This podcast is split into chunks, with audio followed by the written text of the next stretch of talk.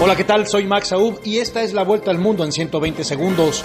El consejero delegado de la farmacéutica estadounidense Moderna, Stephen Bancel, señaló hoy en su intervención en el foro de Davos que su compañía continúa trabajando en el desarrollo de una vacuna que sirva al mismo tiempo contra la gripe y el COVID-19, aunque indicó que no estará lista hasta antes de finales del 2023.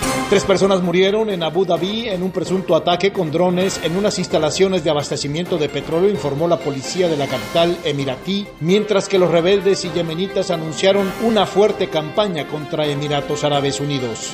Estados Unidos ha difundido una completa desinformación sobre la supuesta provocación de Rusia para invadir Ucrania, indicó este lunes el canciller ruso Sergei Lavrov tras las conversaciones con su homólogo croata Jordan Glik Randam.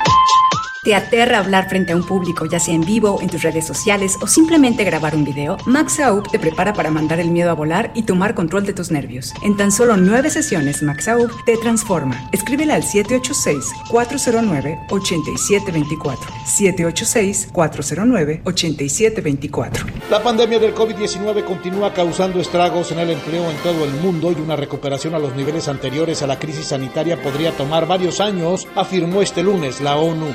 El presidente de México, Andrés Manuel López Obrador, reapareció este lunes tras una semana de aislamiento debido a su contagio de coronavirus. Una vez más dijo que ayuda mucho la vacunación e instó a toda la población a aprovechar la vacuna de refuerzo que ya se aplica en el país, aunque con mucho retraso.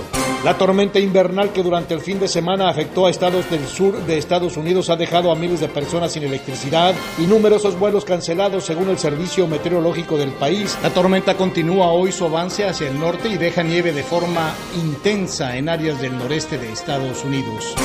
Esta fue la vuelta al mundo en 120 segundos.